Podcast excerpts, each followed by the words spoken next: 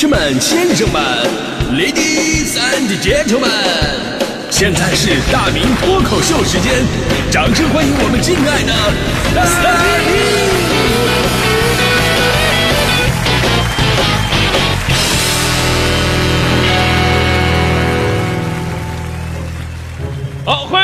今天的大明脱口秀，我是大明啊。今天呢，说了嘛，今天是世界向人体条件挑战日，这日子可能很多朋友都没有听说过啊。要不是说实话，这个每天啊，我实在找不到话题节目啊，这这我我 我也不会把这种信息都给你刨出来，真的啊。找话题呢，就是一种人体极限挑战。你想一想啊，我做话题类的节目，光在北京我就做了快十年了，两千多期节目，两千多个话题，每天真的是想得我抓心挠肝。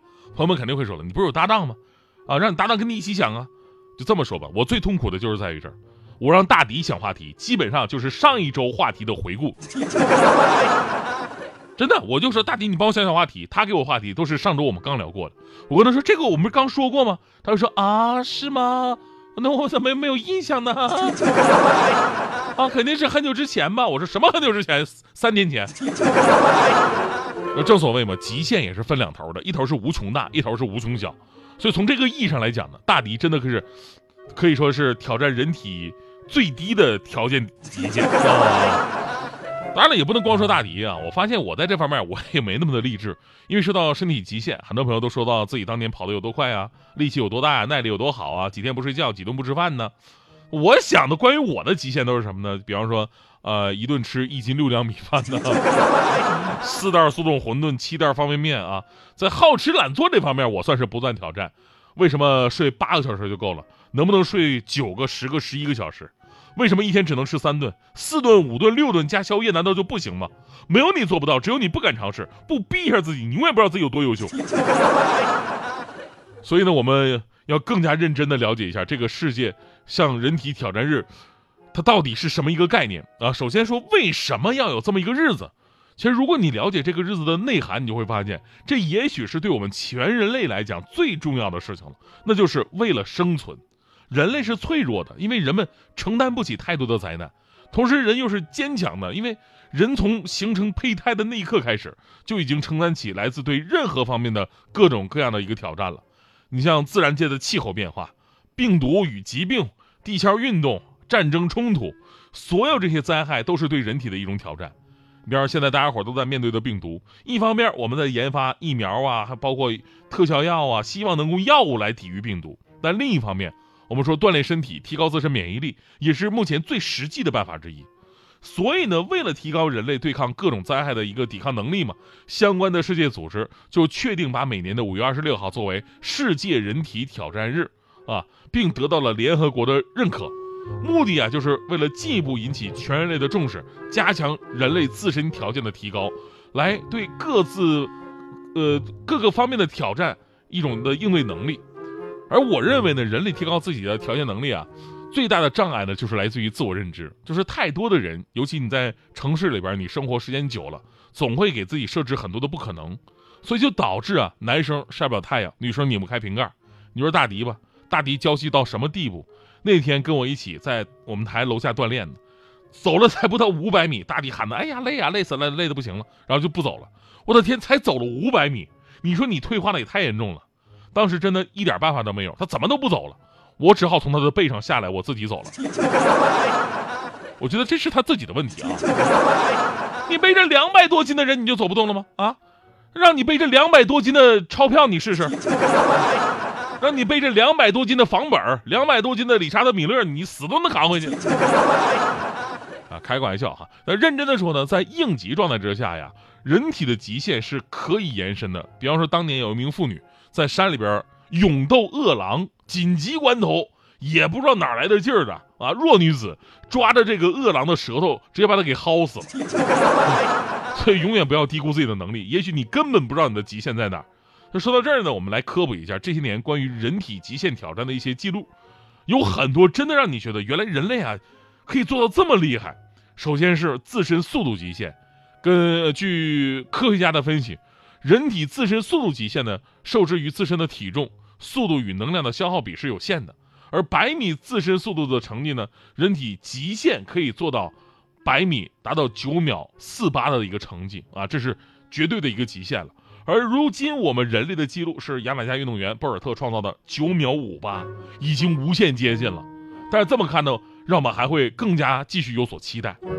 而人类的记忆极限，研究人员给出的答案是人类的最大记忆极限大约为一百二十五兆的信息储存量。虽然没办法跟这个电脑硬盘相比啊，电脑硬盘动不动就现现在都都什么 T 了，是吧？那仅仅从记忆的信息量的角度来计算，一百二十五兆相当于咱们当年用的那个移动的 U 盘了，对不对？轻松就能把你看过所有的书都能装得进去，而不是大迪同学现在所体现出来，他的记忆里只有一百二十五字节。而呼吸极限呢，也打破了我的认知。我认为正常人啊，水下憋气两分钟，就算是大神了。之前我记得看过一部军旅电视剧啊，军旅电视剧讲的是海军的，好像是。然后里边那个男主角呢，天赋异禀，能在水下呀憋二十分钟。当时我各种不相信，我的天呐，水下憋二十分钟，人是两栖的吗？这是。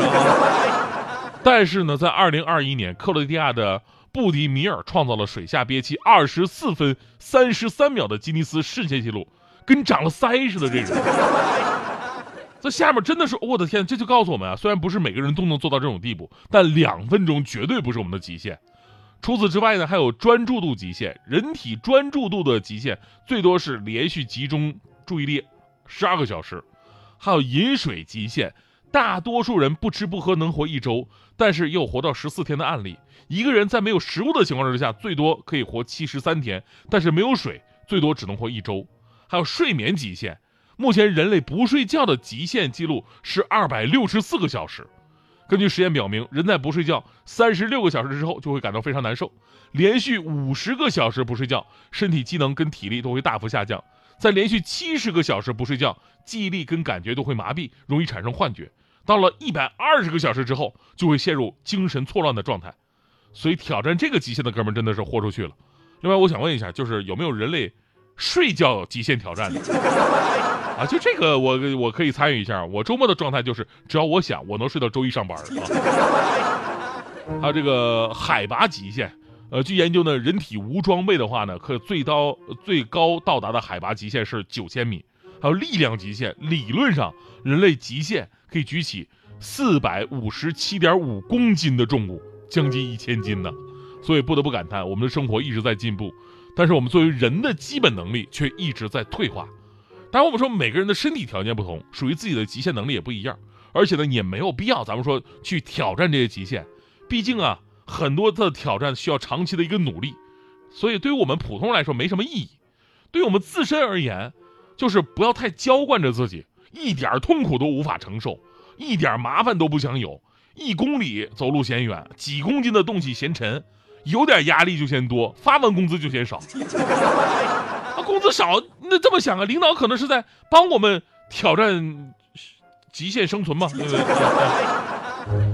毛主席曾经讲过：“文明其思想，野蛮其体魄。”就好的身体是一切行为的基本条件。而且你们会有这样的感受：就你的身体能力上去了，你的世界观都会发生改变。就好像你有了车以后，你的脚步就会迈得更远。所以有的时候啊，你应该对自己狠一点。用一句广告词来总结，那就是：你的能量超乎你想象。那最后要说呢，这个好身体真的是太重要了。在这方面啊，强哥跟我的意见是一样的啊，一样的。就比方找伴侣，啊，也很多朋友就找漂亮的，强哥不是，强哥就不喜欢找花瓶一样的女人。所以呢，这个强哥后来找了一个跟花盆一样的女人。所谓花瓶插花一周死，花盆种花岁岁生啊。为什么？我现在我正在挑战这个人类关系极限啊。我能把节目做到现在，人还没事儿，可见现在的人有多善良。